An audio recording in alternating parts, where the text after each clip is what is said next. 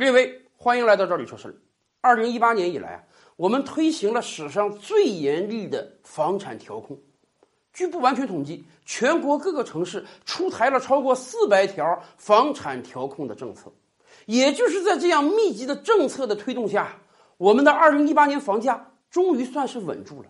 很多城市甚至出现了量价齐跌的景象。而房价稳了这么长时间，有没有可能未来要出现政策上的松动，以至于让房价重新涨回去呢？在二零一八年年底的时候，很多传言终于慢慢变成了现实。首先，山东菏泽就取消了长达两年之久的限购，接下来有个别城市在限购政策上也或多或少出现了松动。而另外，以深圳为代表啊。很多城市的商业银行都调低了首套房的房贷利率。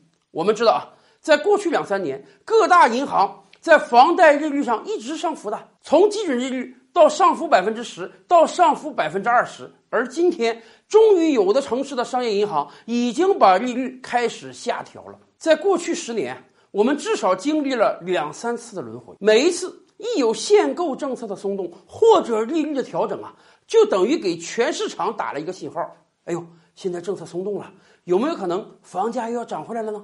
有没有可能又有大把的闲置资金要重新进到楼市中呢？所以呀，我们其实并不担心某一两个城市出现政策的改变，我们也不担心某一些商业银行把它的利率进行一些调整。我们最担心的是这些细微的调整有没有可能把房价重新拉回去。然而，我跟大家讲，这一次政策的松动啊。跟以往不太一样，比如说吧，山东菏泽的限购取消啊，已经快一个月了。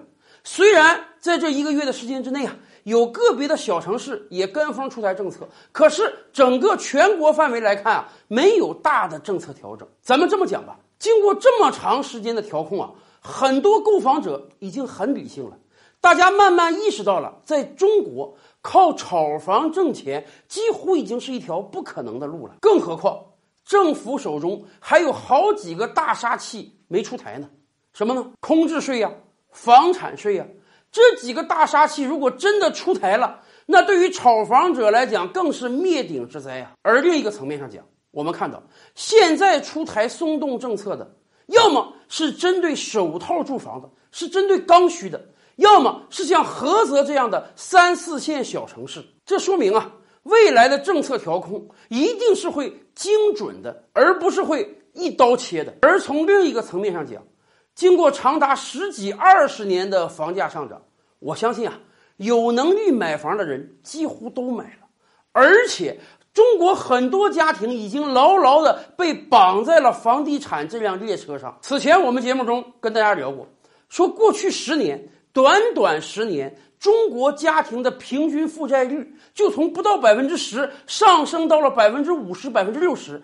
已经达到了欧美国家的水平。为什么负债率这么高？很简单啊，因为房价太高了，大部分家庭都是在贷款买房啊。今天我们去问问很多工薪阶层，很多人都说，家庭的大部分收入其实是贡献给了房地产。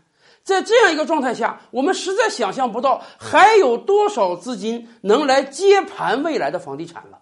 在这样一个状态下，又有什么样的资金能让房地产继续上涨呢？所以，放松限购也好，调低首套房利率也好，这些小的政策微调都不足以让二零一九年的房价继续上涨。